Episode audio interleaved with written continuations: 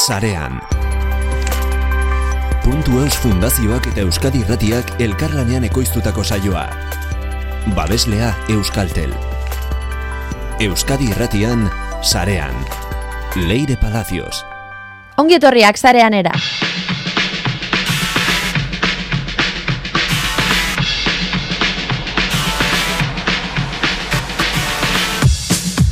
Mar, marka, ekitali bakoitzean datoz, kezka eta hitz joko batekin. Ta puntu kooperatibak martxan jarri du zazpigarren urtez nortasuna zarean jardunaldia. Aurten, markagintzaren ingurukoa izango da. Martxoaren hogeita iruan gertatuko da Koldo Michelena kulturonean donostian arratzaldeko seiterdietatik sortziterdietara. Mikel Olaiz Garmendia izango da gurekin. Xabi Unanue, zarean zehar peskizan ibili da eta TikToketik ekarri digu gogoeta zoroa. Eta amaitzeko irati Alvarezek hitz egingo digu Maurizia Digital baten inguruan. Teknikan Mikel Olazabal, Leire Palacios naiz, zarean entzuten ari zara, astera guaz.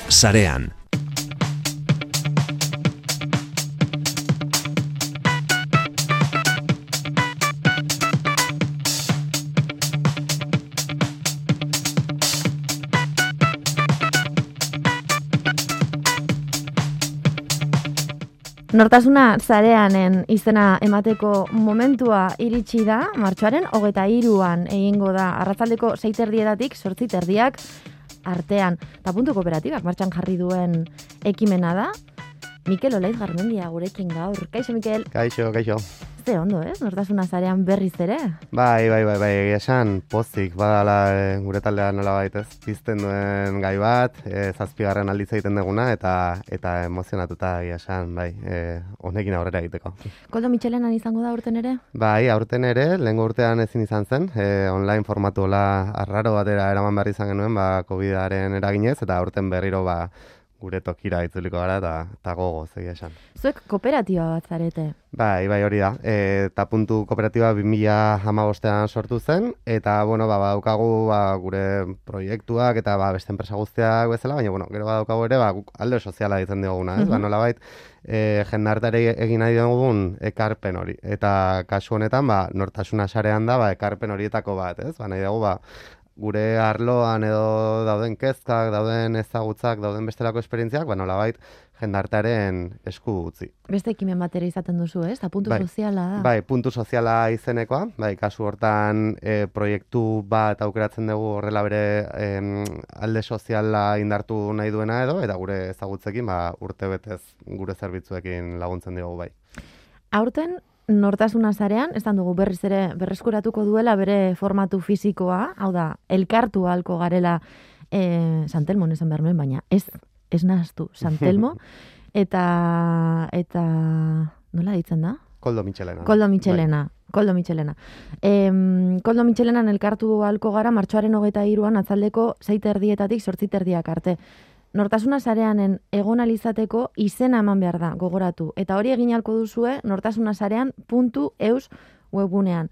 Mikel, zein izango da, aurtengo ba, ardatza bai, edo zertan ibiliko zarete aurten? Bai, hola, pixkat, modu orokorrean kokatzearen e, urtera, zuk esan bezala, aukeratzen dugu gai bat, bai? E, txapela da izaten da, ba, sarean egoteko abentura horretan, ba, enpresa, proiektu, elkarte, erakunde, ba, dena delako horiei ez, ba, digitalki egoteko e, momentuan laguntzea, gai mm jakin batekin. Beste urte batzutan landu ditugu beste gai batzuk, ba, online salmenta, influencerrak eta bestelakoak, eta urtengo gaia izango da marmarka. E, azkenean e, izango litzateke, markaren zaintza eta burua uste eta zitzegita. Bai? Alegia, edozen proiektuk, elkartek badauka bere marka, ez soik marka irudi marka, bizik eta ez, ba, bere irizpideak, bere hizkuntza, bere estiloa eta bar, eta ba, burua uste bat izaten da lantaldeetan hori mantentzea, bai? azkenean e, askotariko profia gaude dozen proiektutan, eta nola mantendu hori bizirik, ez da? Mm eta horri heldu nahi diogu, hortengoan.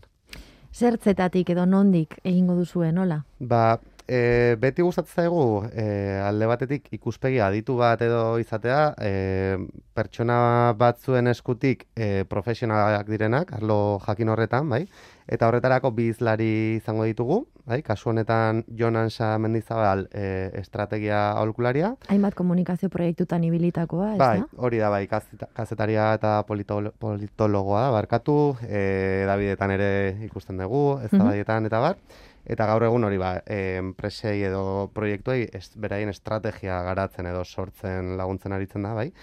Eta bigarren izlaria izango da Maider Beldarrain Iribar, The New agentziako e, langilea. Bai. Ibilbide luzeko profesionala ere, agentzietan ibilitakoa, eta Bai. bakaleraren hasieran ere, ez? Komunikazio arduradun edo zuzendari gisa ibilitakoa, eta Bai, berriz ere agentzietan da bilena. Hori kasu honetan gehiago ba, komunikazio estrategikoa lantzen dute, marketingaren ikuspegitik nola erakarri ba, nahi duzun hori, brandinga eta marken sorrera, orduan e, iruditu zaigu bi aditu hauen e, parte hartzarekin lortzen dugula ia, nola baitez, gaia, gaia kokatzea eta e, ulertzea zertan datzan, zer hartu kontutan, eta bar, bai? Mhm. Baina, e, iruditzen zaigu hau batzutan urruti geltzen zaigula, ez? Ba, kalet, kaleko edo no, edo zein pertsonari edo gaia urrunago daukan norbaitentzat, ba, arrotza izan daitekela. Orduan beti, e, orekatzen dugu mai inguru batekin, e, lehenengo zati hau.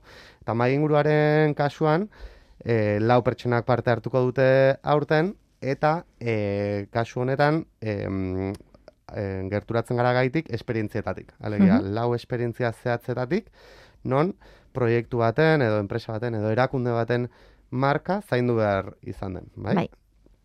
Eta hori da, bigarren zati honetan esperientziak izango dira e, ordiziako udala, alde batetik, e, pixkat erakundeen ikuspegitik, alegia erakunde publiko batek nola egin dezake hau, horretarako itxaso Muñoz Rodríguez izango da gurekin, Etxe honetako albistegietako kidea urte luzez. Hori da, alegia, badaki zerbait, gaiaz. e, bigarren e, esperientzia edo parte hartzaia izango da Alexander Padilla López, e, gaur egun tabakelaran ari da lanean, baina kontatuko digun esperientzia izango da gazteakoa, bale? Alegia, gaztean nola e, hartu izan daen kontuan marka, e, marka hau publiko berrien gana, gazten gana gerturatzeko emandako pausoak zeintzuk izan diren eta bar. Irratiari aurpegia jartzeko egindako alegin handi hori, eh? Hori da, hori da, askotan ezkutuan gelditzen den e, aurpegia, ez da? Mhm. Hirugarren esperientzia izango da gau beltzarena, e, Euskaltzaleen topaguneak duela urte batzuk abian jarritako proiektu oso oso interesgarria, eta horretarako aitziber ona India Martinez izango da gurekin. Mhm. Eta kontatuko digu, ba, pixkat nola sortu zen gau beltza, ez? Azken urte hauetan, badirudi nola bait, ez? Oitzen hasi garela eta presentzia hartu duela edabideetan, Bai, baina ez zegoen. Hasiera batean gainera, e, Aitziber, aitziberren aurretik e, proiektu honen narratiba sortzen eta lanean ibili izan itxaso paia Bai. baita ere. Bada proiektu bat izan duena, bai, bueno, ez, apurka-apurka joan dana volumena hartzen eta narratiba oso bat zor- Bai. sortzeko beharra izan duena, Bai, hori, hori eta gainera lotura historikoa eman zaio, alegia aztertu da, ez? Ba, e, gai honek ze presentzia izan zuen e, Euskal Herriko historian eta bar, eta gaur kotuta, ez? Nolabait e, txertatuta, eta txertatu da, eta ja hori e, izen badauka, marka Mhm. badauka, itxura badauka, asko ikusi da azken urte hauetan e, Euskal Herri osoan zehar edatuta. Eta bueno, ba, hori ere iruditu zaigu esperientzia polita dela, ba, gehiago proiektu edo elkarte baten e, Bai. ikuspegitik edo, ezta? Mhm. Eta laugarrena izango da Arturo Villanueva Arteaga, Biba Ardoak kooperatibako e, bazkidea.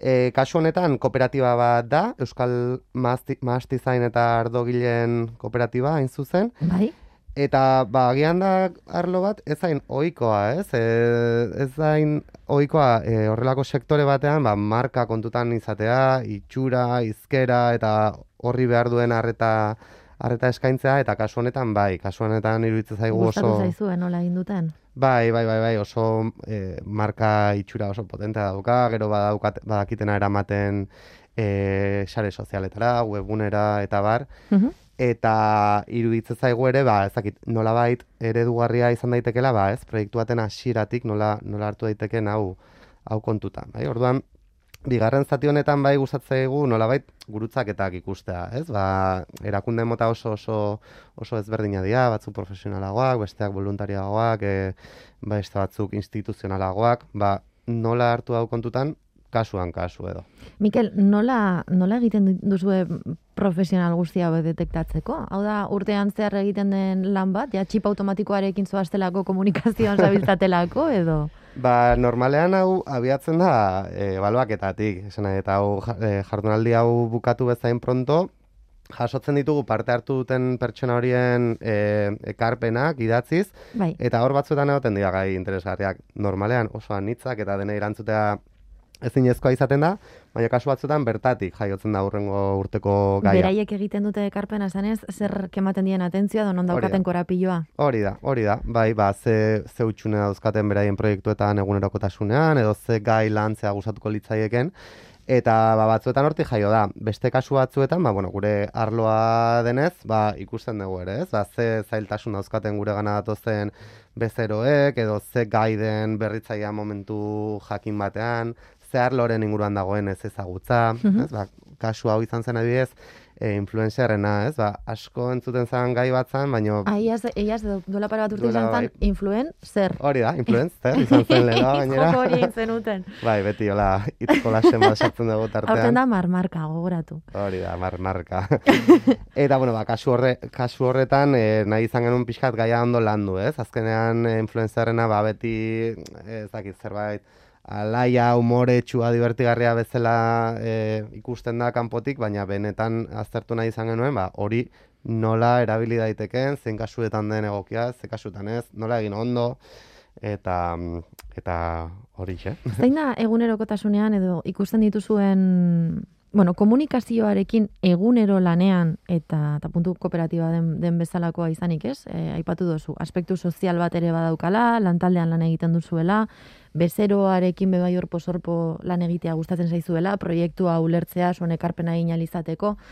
Eszenario guzti horretan, zer da azkenengo urteetan ikusten ari zareten joerarik nabarmenena? Non, non dago arazoa? ba, nik esango nuke arazoetako bat, behintzat dela e, gai hau bukararako ustea. Alegia... E, Komunikazioa maierarako bai, lagatzea. Bai, askotan ikuste ditugu proiektu oso, oso landuak, e, bideragarriak, e, e, ekarpen handia egiten diotena jendarte honi, edo berritzaileak, edo dagoen behar bat irantzuten diotenak, e, eta batzuk oso ondo txertatzen dute gai hau hasieratik, hori, hori ere badagoelako, Baina beste kasu askotan e, uzten da azkenengo, ba, ez dakit, zelofan bat jartzea bezala, ez? Ba, mira, guztia daukagu irekitzera goaz bila bete barru eta, eta behar dugu dena, ez? Hain kontatzera goaz. Claro, orain kontatzera goaz, eta eta irutzaigo hori pena bat, ez? Azkenean e, marka ez delako bakarrik itxura, azkenean, ez? Ba, ze baliorekin ezun zure e, proiektu, enpresa, erakundea lotzea, e, visualki hori nola, nola irudikatuko ezun, nora arduratuko dan, lan horretaz, e, taldean presente egiteko zer egingo dugun, eta hori bukaeran egitea korreka eta presaka ba, batzutan zaia, zaia izaten da, eta normalean ez dator ondo, bai? hori bat. Mhm. Eta gero bestea, e, kontutan hartuta ere, e, e, ez jakite hori denboran zehar mantentzen. Bai? Alegia, askotan gertatu izan zaigu, ba, norbait edortza e, lan zehatz bat eskatzera, ba, bideo bat, edo webune bat, edo berdin zaizer, eta ez gogoratzea, e, ea bere enpresan lehenago marka irudi bat garatu zen, ez? Eta hori da seinale bat, esaten duena ez dela ez dela ez dagoela jarraipenik, vale? Alegia marka irudi hori edo lanketa hori egongo da hobeto edo kerrago edo gaurkotu beharko da, baina kasu batzuna ahaztu da eta eta iruditzaigu garrantzitsua. Astu da, zeintzuk ziren marka horri ego, e, egokitutako baloreak edo lan egiteko modua. Hori da, bai, edo hizkuntzaren inguruko irizpideak edo ze balioerekin lotzea nahi dugu zeintzu zeintzukin ez. Ba, dela inorrez delako horretaz arduratu, edo dela pertsonak aldatu direlako eta ez delako transmisio egoki bat egon, Eta iruditzen zaigu aurtengo jardunaldian horren inguruko gatko, gako batzuk jaso ditzakegula, ez? Ba, ikustean nola benetan garrantzia, Mhm. garrantzia daukan. Izan ere komunikazioan eta komunikazio digitalean, agian, ere gertatzen da, em, oso eskertxarreko lana da. Hau da, polita, baina eskertxarrekoa baita ere.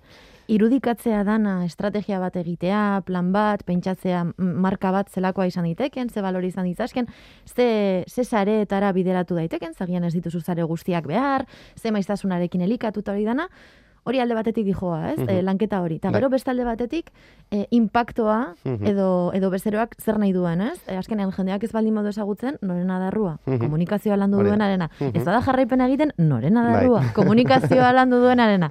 Ban, ez? Polita da prozesua, baina oso esker txarrekoa batzutan emaitzetan. Bai, azkenean e, ostikada asko jasotzen dituen zakua da komunikazioa, ez? E, azkenean e, nolabait dena, denarekin zer ikusia daukalako, ezakit, enpresaren jarduerarekin, eskaintzarekin, eman nahi duen irudiarekin, e, diru kontuekin, esan eta azkenean, e, komunikatzera goazen momentuan, askotan izaten da momentuan, nun, nun realitatea ikusten da, ez? Eta batzutan, e, makiatu nahi da, ez? Ba, eta hor batzutan sortzen dira gatazkak, ez? Eta, Zer kontatzera goazen, claro, zerrez, bai, nola? ba, ez dakit, ba, proiektu batzutan gertatzen da, ez? Ba, ez da, ez da ezer ikusten sare sozialetan azken aldian honen inguruan, eta pentsatzen zu, eski benetan ez dago ezer gertatzen proiektu horretan, ja. momentu honetan, ez? Orduan horre batzuetan gatazkak pizten ditu, ez? Ba, kanpo irudian eragina daukanean, ba, batzuetan e, lantaldeetan edo proiektuetan, ba, ba, barne gatazkak ere sortzen dira. Eta gero bebai pentsatzea, em, bueno, hau da, igual komunikazioan ibili, ibili zaretenon edo, edo garenon gehienongoari gertatu ziguna, ez? Batzutan, e, prentsa aurkezpen bat jartzera zela edo dana delakoa, eta ez dagoela egutegi bateratu bat. Bai. Agian pentsatzen duzula, ba, urtarrilaren amazazpian egitera gindua zen ez dakitzer. Mhm. Eta eta urtarrilaren amazoz- amazazpian e, donostiako bilboko udaletxeek ateratzen dute ez dakitzer, Bai. gero gertatzen da ez dakitzor, eta ez dago tokirik inunbez. Eta egindako lan guzti horrek, Bai. agenda bateratu bat ez dagoenez, Bai, ez, Ez eraginik. Bai, ez, Ez du lortzen helburua.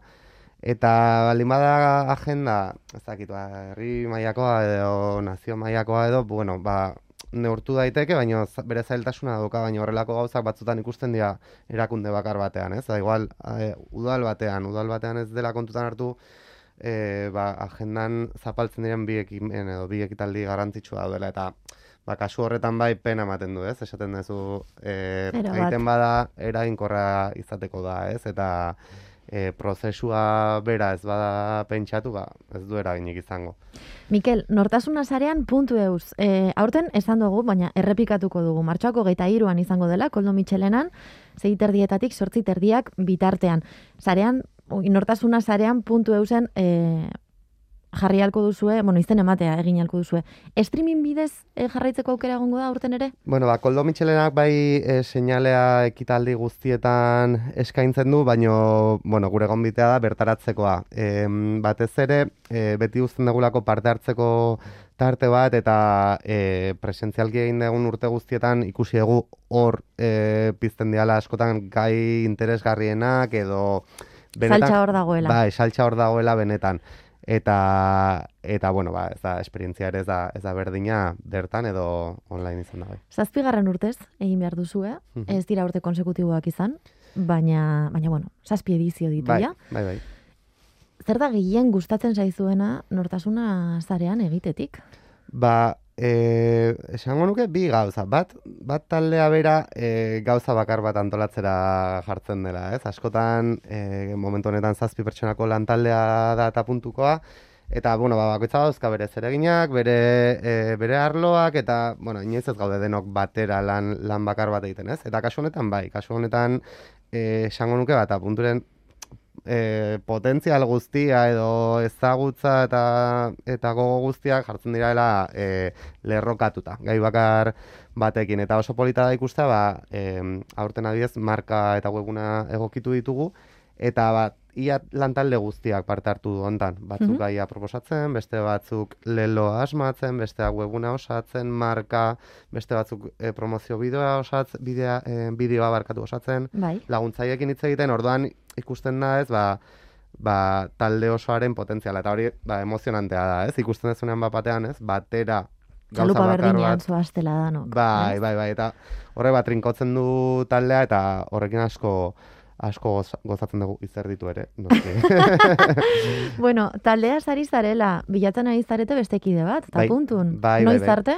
ba, ostira lau, e, da azkenengo e, Bueno, eta zer behar du persona horrek? Ba, pertsona horrek behar du, ba, jardunaldi honetan itzeitera goazenetik asko. bai, Mhm. alegia pixka bat ikuspegi e, estrategikoa, komunikazio ikuspegitik. Batez ere idatzizko e, komunikazioan, ba, lehen aipatu ditugun prentxagogar, prentxaurreko eta eta barrak, eta ikusentzunezko ezagutza batzuk ere, ba, jakitea gidatzen, ba, e, ikusentzunezko proiektuak. Eta galdera garrantzitsua izan daitekena, e, nahi duzue zuek eskola izan, edo behar duzue eskola daukan norbait? E, Hori komunikazioan asko gertatzen da. Bai, bai, nik uste dut biak, azkenean em, martxan dagoen edo zen proiektutan bai hartzen dituzu ohitura batzuk edo e, zentratzen zera gehiago gai batzutan eta beste batzuk alboratzen dituzu, orduan e, elikatu behar da, ez? alde batetik taldea eta uste dugu freskotasuna garri dezakela pertsona berri batek, eta eta kontrakoa, alegia, uste dut e, esperientzia honetan ba, gauza asko ikasi ditugula, e, jende asko ezagutu dugula, egiteko modu pixka bat berezia dauzkagula, ezagutzen gaituenak e, segura eski ulertuko du hau, eta iruditzen hori ere ekarpen polita dela e, taldera txertatzen den edo zeinentzat. Bai. Aukera, aukera hor zabalik, marmarka, markaren zaintza eta burua usteak. Nortasuna zarean, puntu eusen informazio gehiago. Martxoak, hogeta iru, gogoratu. Save the date. Zeiterdietatik, sortzi terdiak bitartean. Koldo Michelena, kulturunean, donostian, bertaratu, eta enteratu, zer dan marmarka ibiltzea. Hori da. Eskerrik asko, Mikel Olaid Garmendia, gurekin izateagatik. Eskerrik asko zuri leire.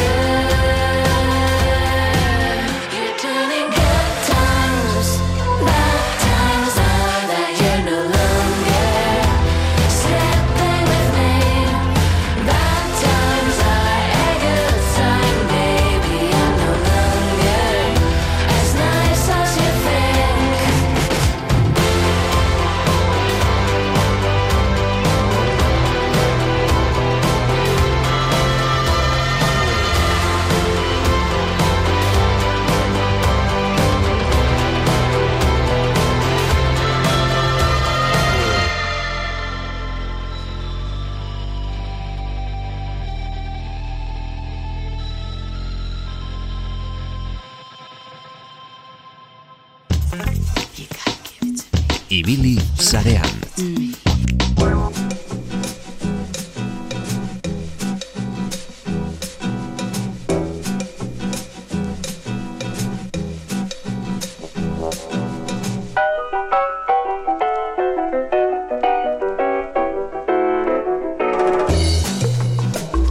Dantzarako gogoa jarri zaizu, Xabi Unanue? Beti bezala, baina ez daukat estilorik dantzarako, benetan. Euskal estiloa. E, e, baina euskal estilo txarra baita ere. Bat, bat. Euskal Herrian agente habilido oso desente daukagu dantzan aritzen dena. Ni ez. Ai ama, nere kuadriako batek esango du, bueno, nere, nere oso lagun batek, Maria Rivero, musu bat bot, emango diogo mendik. E, Maria Riverok esaten du, edade batetik aurrera, e, oiaskoaren dantza egiten duzula. Oia askorena. Hau da, besoekin, ulertuko idazue etxetik, besoak saietxetara pegatu eta hegalak izango balira bezala, gora eta bera, gora eta bera, eta pausuak eskerretara eta eskumara, ez? Aerobik egiten egongo bagina bezala. Berdin duela ze kanta jarri, ritmo hori alteratzen dala, baina ja bakiz, badakizula zure amaren antza hartzen ari zarela, Bai. pausu hori bilakatzen danean zure repertorioan basiko bat. Eta Euskal Herriko pertsonen nola aldakarik ez daukagu, ba, bueno, kakieto parau. Antxe. Antxe, en fin, zer daukago gaur, Xabi? Bueno, ba, erronkak eta challenge buruz hitz egin behar dugu, eta hor dantza egin behar da. Beraz, ez dakit nola arituko garen gu biok, ni beintza gaizki, zu ez dakit. Txan, txan, txan, txan. Txan, txan, txan, txan. Bueno, erronkei buruz hitz egiten hasita. E, sarean, badakizue, pues, challenge eta erronka desente ikusten ditugula. Historia pixka bat egiten hasteko, Ice Bucket Challengea esan zen lehenetarikoa, Hori zer zan, ura botatzen zutena izotzarekin izoztuta? hori da, bai. Zelan, esklerosi- zelan ditu duzu? I- Ice Bucket Challenge. Aiz, aiz bucket. Ice Bucket Challenge. Hau, e, berez, solidarioa zen, e, esklerosian izkointzaren ikerketarako dirua ateratzeko, ba, ezagun, pertsona ezagunek egin zuten hasiera batean, da mundu guztia apuntatu zen bertara. Claro, hotza pasatzeko. E, pues, ja, Hori danok egin dezakegu. Gero, challenge, e, arriskutsuak ere egon dira tarteko, bale urdinaren kaso ez dakiteko guan daukazu. Ez baina sonatzen du apur bat regulin. Ez? bai, bere garaian, ba, bueno, ba, e, gaztetxoenek hartzen zuten parte bertan, amabos puntu bete behartzen eta azkenengoa bere buruz beste egiteatzen. Orduan, Uh, erronka da, punturaino eramaten bazenun, azkenengo punturaino ba hor bukatzen zen. Oso arriskutsu, izan zen duela 10 urte, 10 urte, 12 urte. Bai, bai. Horregatik, challenge begiratzen hasita, eh Herrixako Unibertsitateak egindako ikerketa baten arabera, ba, euneko laro gehia gizarteko gai eslotuta daude, ez? Ba, sozialak izango lirateke. Euneko gehia, ba, bueno, solidarioak. Eta badaude tarte horretan, euneko sortzi bat tarte horretan arriskutsuak izango liratekeenak. mhm. Hor da, pixka begiratuko dugu. Nork egiten ditut challengeak. Unibertsitatearen ikerketaren arabera, seigarren mailako aurrak dira gehien egiten dituztenak. Ah, bai. Hau da. Ikerketa da, estadistika da, Hori zenbat urte dituzte amabi. hau dituzte, amaika, amabi inguru, bai. Uh, ez Debe- dakit nola esmatu dudan, eh? De- Debe atxera pasa, pasa aurretiko kontua da. Ados. Eta noski, zergatik, zer dago gaur egun gaztetxonen eskuartean TikTok aplikazioa. Bideo motzak eta challengeak egiteko aukera ematen duten bideo motzak dira. Mhm. Orduan, hauek dira gehienak egiten dituztenak. Arriskutsuak daude? Bai, pandemia garaian ezagun egin zen, ba, komunak miazkatzeko ama. Zergatik egiten diote hori, Bai. euren buruei. Bueno, bai, mm, horrelako gauza gertatzen dira, baina, bueno, abestiekin ere gertatzen, e, gertatzen dira gauzak, eta, bueno, abestiekin eta abeslariekin ere e, pasatzen dira. Adibidez, aber hau ezagutzen duzun leire.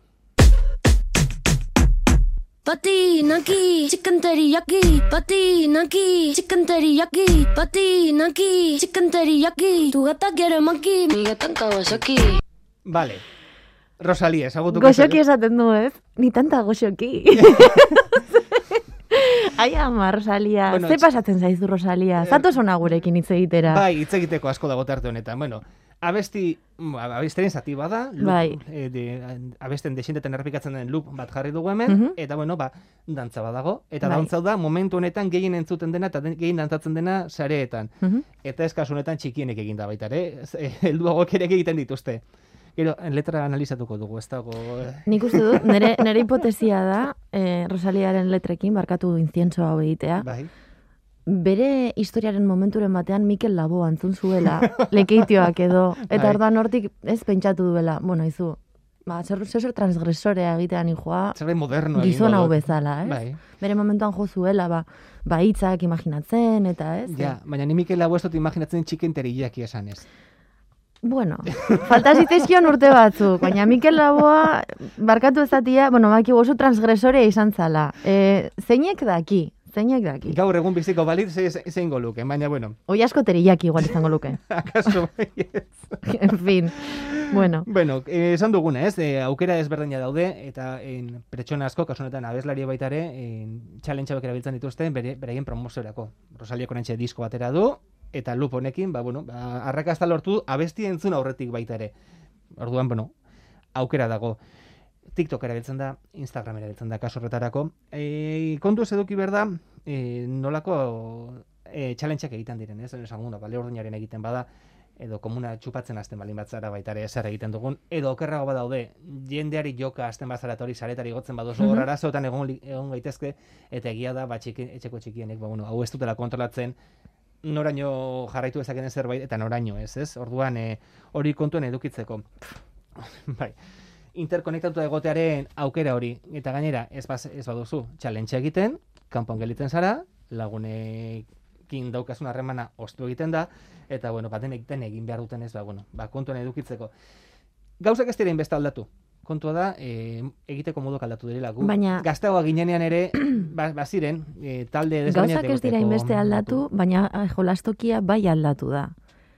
Ez? Eta jolastokiaren arauak aldatu dira. Bai, baina pre profilak bete egiten dira, errepikatu egiten dira, Ja, beti dago jotzen duena, beti dago guantatzen duena, beti dago espotzen duena, jotzen duenari, ez? horregatik, beti dago pertsona liderra izango dena baita ere, Mhm. leheno i- klase patioan izango litzatekena, kasu honetan mugiku- mugiko horretara eraman da, leku aldatu da, baina profilak berdin-berdin mantendu dira, eta hori da kontutan eduki behar dena, eta zer egin behar den, da, non dauden, kasu honetan mugak, ez? E, mugak begiratu beharko lirateke, eta zer diren, ba, bueno, gaizki daudenak, violenta direnak, esan dugunez, autolesioak direnak kasu honetan baita ere.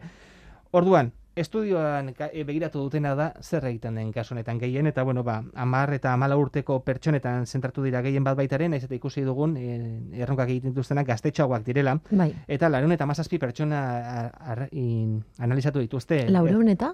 17 pertsonen artean egindakoak. Et, eta hor ikusi da egiten dituzten e, sare, e, erronkaketan nondikan nora dijoazen eta zer ematen dioten garrantzia kasu honetan, ez? Eta esan duguna, taldeko parte izatea da gauzari garrantzitsuena hauentzako baita ere, eta egiten dira erronkak taldeko parte izateko. Orduan, horregatik esaten nuen gauzak ez dira inbeste aldatu urte, e, urte, hainbeste urtean, eta profilak errepikatu egiten direla. Ikaragarria da. Horregatik, erronkak beste modu batera ikusi behar ditugula. Bere garaian solidarioa zirela, eta kasu honetan, ba, bueno, ba, komuna txupatzarekin ez dakin amaituko dugun. Urgentzietan? Mm, COVID harrapatu ezkero bai. Pentsatzen ari nintzen COVID-aren bigarren partean. Bai. Agian, beste virus bat, bueno, dakit hortik Hau- aterako litzateke, baina hau bakterian bat. Pandemiaren okerrenean egintzen, famatu egintzen challenge bat izan zen, Baina eh? esken hori okurritzen zaio, mesedez. Go, gogoan daukat eh, el reto de la canela. Gogoan Oh, bai. Eh, Bueno, hori autolesiotik oso gertu zegoen. bai, batez ere esturkasten zinenean, eh, kutsara batean kanela jarri eta hauan sartu eta ras. Nik, nik ez, ez dut, eh, zuk sekula egin duzu Ez, horrelakorik. ez, baina bideoak ikusi ditut, batez ere, ba, kutsara, goiarakada txikia sartu ordez, ba, goiarakada handi bat sartzen zutenak, eta Bai. gero, bideo hori birala egiteko, ba, zerbait agresibo egiten zutenak. Ez que gure garaian, Xabi, bazegoen Hoi youtuber gure, bat, gar, gure garaian. Gure garaian. Gure garaian. tan, tan, tan, tan. Bazegoen, eh, existitzen zen, alako influencer bat, Salvador Raya. Izen Ba, aztukan. ezaguna egiten zait, bai. Ni- Ea, etxean baldin mazaudete, jakizu zer dan influencer vintage bat, Salvador Raya, gure garaikoa. Eta beste burura etortzen zaitena, klaritzel, klor, kloratzel, edo beste emakume beltza a- handi bat, Bai. nik ari ikusi nion goiak erakada erraldi bat hauan sartzen baita ere. Hori bai, bideo, bideo visualizazioak eduki, eduki zituen, eh? Eduki zuen arrakasta pixkat. Baina egia da guk gero ez genuela hori egiten eta youtubera igotzen. Hori da. Orain TikTok ere gauko zenuke? Ez. Ez. Eske, gauza bat aitortuko dut. Bueno, aitortuko ditut bi gauza oraintxe bertan. Sareanen, eh, bai, bai. Zareanen, Bai. bat, ez dakit TikTok ibiltzen, Vale, ez dakit, badaukat, bai. kuskuseatzen dut, naiz, eh, bueno, pues, pues, amama bat bezala oraintxe bertan, Ba, garabi. TikToken, baina aurten ikasiko dut. Bueno. Zelan funtzionatzen duen. Jakin dezazuela, prestatu zaitezte. Bai. ez da ez erronik aterako zenuke nortik. Behintzat ulertzea nola funtzionatzen duen. Vale.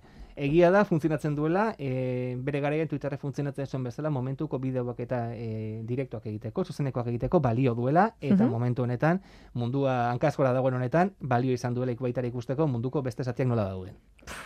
Ikaragarria. Bueno, TikToken oraintxe bertan jakin dezazuela, gogoa baldin badukazue, badagoela em, Ukraniako soldado bat, Dantza egiten duena, dantza egiten dantza duena, egiten duena. alabari era, egunero erakusteko ondo dagoela. Mhm. Ze gauzak, eh? Horretarako ere balio du, eta dantzak zertarako balio duen baita, ez? Begira. Bai, bai, bai. Bueno, ba, Xabi Unanue, eskerrik asko. Ez da ez da,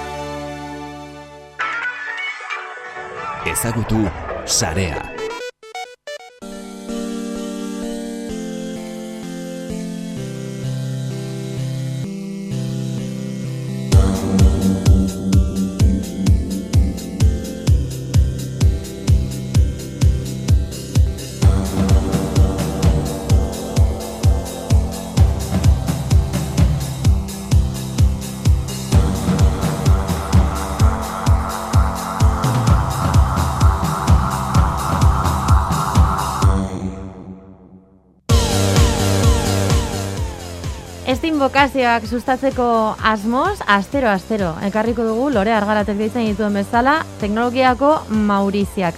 Eta aste honetan gonbidatu berezia daukagu. Zintzoak izango gara, ondo portatuko gara berarekin, irratian bere lehenengo aldia delako. Irati Alvarez ongetorria, zareanera. Kaixo. Bueno, motibatuta zaude Mauriziak ekartzen. Bai, bai, egixe esan da ilusioa ni xamaten duzta. Bueno, zein da aste honetarako aukeratu diguzun Maurizia? Bueno, ba, gaur hitz egingo dizudan emakumea zientzialaria zan, jatorri Poloniarreko fisika teoriko estatu batuarra. Nola dauka izena? Maria Gupert Meyer. Maria Gupert Meyer. Ados, eta zergatik da berezia emakume hau. Jarri, jarri guzu apurtxo bat testu inguruan. Esan diguzu Poloniarra dala, Bai, e, mila bederatzireun da irurogeta iruan, fizikako Nobel saria irabazi zeban geruza nuklearraren eredua proposatzegatik. Eta bueno, kontuan izan da gara haiek, bai, izan zen Maria Curiren ondoren fizikako Nobel saria irabazi zeban bigarren emakumea. Mhm, Mila bederatziron eta irurogeta iruan. Fizikako Nobel saria irabazi zuen. Geruza nuklearren eredua proposatzeagatik. Ados? Bueno, azalduko dut pixkat. Bai, ez? claro. Bota biografia. Mikrofonoa zurea da.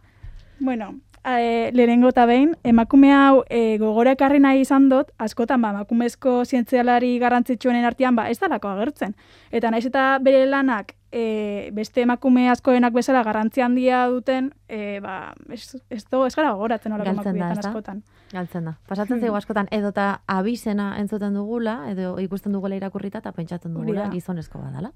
Eta asko gertatzen jaku askotan, ba, emakume zientzialariak pentsatzerakoan, bakarrik Maria Curie e, etortzen jakula burura, eta badira beste emakume asko. Claro.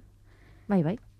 Bueno, eta emakume hau e, bere lana aztertu horretik, ba, zagutuko gu pixkat e, bere testu ingurua, ez? Ba, emakume hau, jaioza mila bederatzireun eta seiko ekaina eta sortzian, Mhm. e, ba, Poloniako, gaur egungo Poloniako hiri batian katu. Eta izan zen alaba bakarra. Friedrich e, Gopert e, eta Mariani Wolfen alaba bakarra. Eta bueno, beraia aurretik bazetorren ba, familia e, eta familia akademiko batetik. Bere e, aitaren aldetikan e, aita pediatriko katedraduna zan, eta bere aurretik ere bazitun e, familia asko ba, akademikoki ba, garatu, Garrantzitsuak hori hezkuntza jaso zutenak eta e, hori garatu zutenak. Orduan, esan dezakegu, bera intelektualez inguratuta jaio zela. Inguru privilegiatu batean Hori edo jaiotakoa hori da, gaina alaba bakarra, e, aita, Gogoratuko dugu hitz egiten ari garala, garela Maria Gopert Meyerren inguruan. hori da.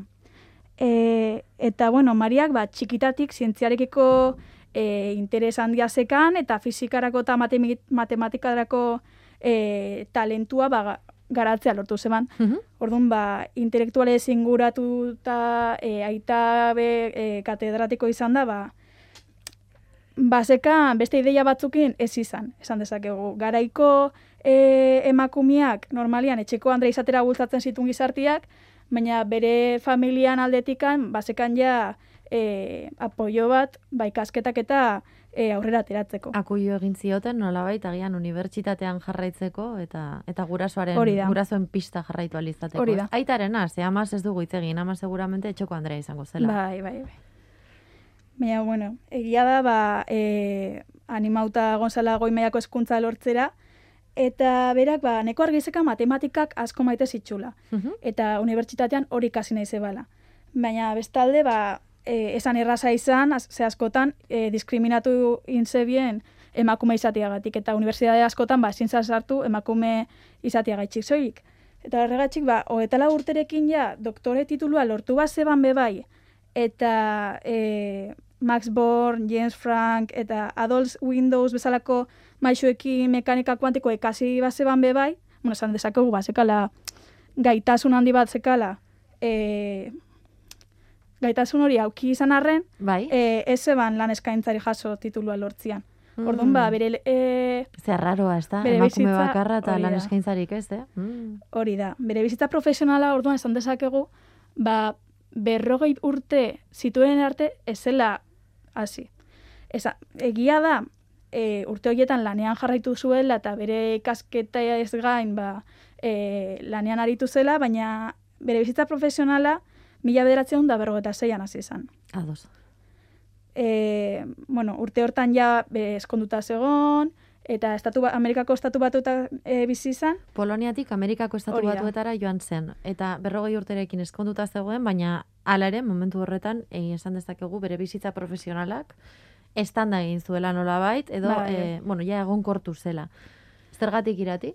Zergatik Bueno, esan dezakegu hori, ba? Chicagoko fizikako departamentu bateko irakasle izendatu zeben, eta Argoneko laurategi nazionalean lanpostu baldortu zuenean. Mhm. Bueno, hau guk agian, e, ez dugunok ezagutzen zientzia mundua, ba ez dugu piperri jakingo. Baina, bueno, esan dezakegu emakume batentzat garairako bazala postu garrantzitsu bat. Bai. Eta, bueno, ba, urte haietan bertan bebai, ba, e, hainbat fizikariekin harreman duzan, eta hori esker, ba, fizika nuklearraren eremuan be, e, jakintzak jaso zituen, eta lanean ibili izan. Mhm. Eta horlan, e, sortu zen zenbaki magikoen ideia. Eta hau zer dan? Ba, bueno, e, protoi eta neutroi zenbaki jakin batzuk dituzten nukleoek egonkorragoak izan behar zutela. Bai. E, bueno, baina hori e, airean zegoan eta falta jako azalpen teorikoago bat. Osea, ideia basekan, baina azalpen teorikoa falta zitzaion. Azalpena, azalpena ez zegoen, baina nolabait hori erreala zala edo gertatzen ari zala edo gertatu zitekela, Bai. bazekiten. Hori da. Ez ekiten azaltzen zergatik. Hori da. Eta, bueno, claro, e, bere, bere zientzialako grinak, ba, e, intzeban, ba, gundagau ibiltzia salpenaren bila, e, baina ez eban bakarrik lortu. Azken batean, e, erantzuna aurkitzeko grinak bultzatuta, mila bederatzeon da berrogeta margarren urtean ezagutu berriz, berri zuen Hans Jensen alemariar fizikari batekin elkartu zen, Bai? hasiera batean bere lehiakidia sana, hor esan dezakegu, ba, basekala bebai, Lehiak ere Eh, izango zen oso ona zelako bera bezala, ez? Eta Ba, azkenean biok ba- elkarrekin. hori da, maila bat basekala, Mhm. eta orduan elkarrekin hasi zian lanian, eta geruzen eredu nuklearraren, zehar orbitako plamenduaren interpretazio sakonago batean, ibili ziren. Ados? Adau dana oso, te, oso zientzia... Elementari igual- theory hor daukazu idatzita, da. ez? Txuleta bat begiratzen ari gara. Bai, bai. Hori esan dezakegu. Elementary theory of nuclear shell extractor. Hoi da, Hori ez? Da. Hori, ez, hori da, e, bien artean, ibilizian artikuluak eta Ados? e, publikatzen, eta e, publikatu zuten liburu bat, e, jasusten, e, bueno, investigatu zuten informazio guztiakin, eta hori da Elementary Theory of Nuclear Shell Structure. Mhm. Bueno, eta lanean jarraitu zuten, informazioa eta e, investigatzen, eta aurrera hau, mila beratzen da eta irugarren urtean, lortu zuten biek batera Nobel saria. Elkarrekin. Hori da, elkarrekin jaso zuten. Baina, bueno, kontuan hartu, emakume izan da ere, ba, meritu handia da kala, ez? Bai, Azkenean, zientzian, e, horrelako ekarpena Beti ekartzea. dauka. Beti, beti dauka meritu handia kontua da, Nobel saria ematen duenak, eh, erreparatzen dion egindan horri, edo hankartean daukasun horri. Hori, ja beste gauza da. Hori da. Eta, bueno, azkenean, beraien ekarpena izan da geruza eredua, eta hau, ba, e, tresna oso garrantzitsua izan da, propietate nuklearrak zailkatzeko. Mhm. eta haien e, haietan ikusitako maiztasuna ba, interpretatu ahal izateko. E, bueno, e, urtea joan ala, naiz eta Nobel saria irabazi esan angeratu. E, mila bederatzen da irrogeta amabiko txeden hogeian hil zen, baina azken, egunete, e, azken egunetar arte zientzian lan egiten jarraitu zuen. Eta, bueno, hau dela eta, ba, esan dezakegu, lan, bere e, profesio eta lanarekiko esfortzua eta karperenagatik, ba, ezin dugula astu. Azken batean. Eta, bueno, amaitzeko... Ikusten eh, ari naiz, eh, ez dala duela inbestekoa, ez? Mila beratziren eta amabiko txaiaren Hombre, hogeian egia da, garaiak be oso azkar aldatu izan diala azkenian. Bera jaio zan, kontuan hartu mila e, bederatzireun eta zeian jaio bazan, ba, e, balioak eta ideiak ere asko aldatu dira. Era bat, era bat, era bat, bai bai. Ze polita irati. Bueno, amaitu nahiko neban esaldi batekin, bere esaldi batekin, Mhm. eta zientzia maite duzunean, benetan nahi duzun guztia lanean jarraitzea da. Así que, bueno, e, honekin batera, ba, animatze ditugu emakume zintzalarei, eta, bueno, Aurrera indezaten, noski baietz. Estin bokazioak sustatu nahi ditugu, astero-astero zareanen. Irati Alvarez, eskerrik asko. ez da ze. Ondo pasatu duzu irratian, zure lehenengo aldian? Bueno, bai. Bai. Jarraituko iguzu kontatzen. Eskerrik asko. Puntu eusen eskutik sarean entzun duzu. Asko Fundazioaren laguntzarekin egiten dugun saioa. Saioak osorik iBox, Spotify, sarean puntu eus eta eitb.eus webgunean. Segurtasunez nabigatu eta datorren astera. Ves la nube mi cabeza, está aquí. Ayer salí. Intento combatir la ansiedad y la tristeza que hay en mí. Ayer salí.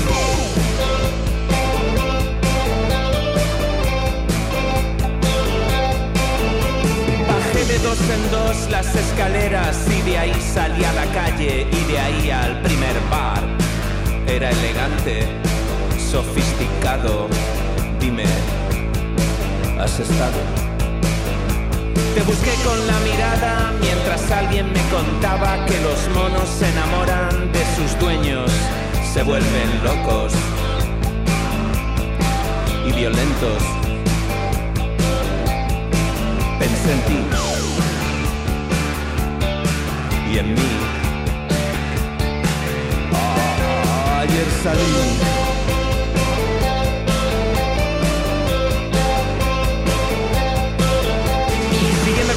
Animal, hablé de una mosca verde esmeralda, vigorizante, afrodisíaca y venenosa. Mosca española hizo estragos en la corona. Fue avanzando la noche, llegando más gente, llenando la barra, las mismas caras ausentes, mientras el mundo seguía su curso ahí fuera.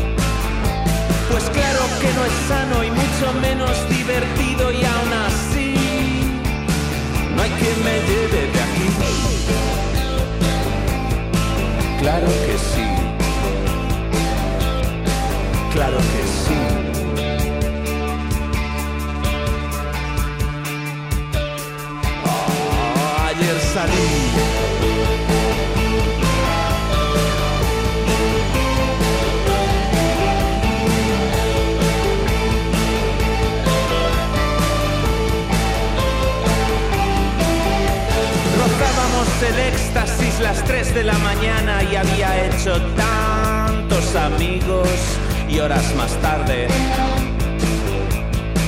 no los recuerdo. Piensa, todo gente hermosa dentro de su decadencia, pero a ti no te vi. ¿Estás ahí?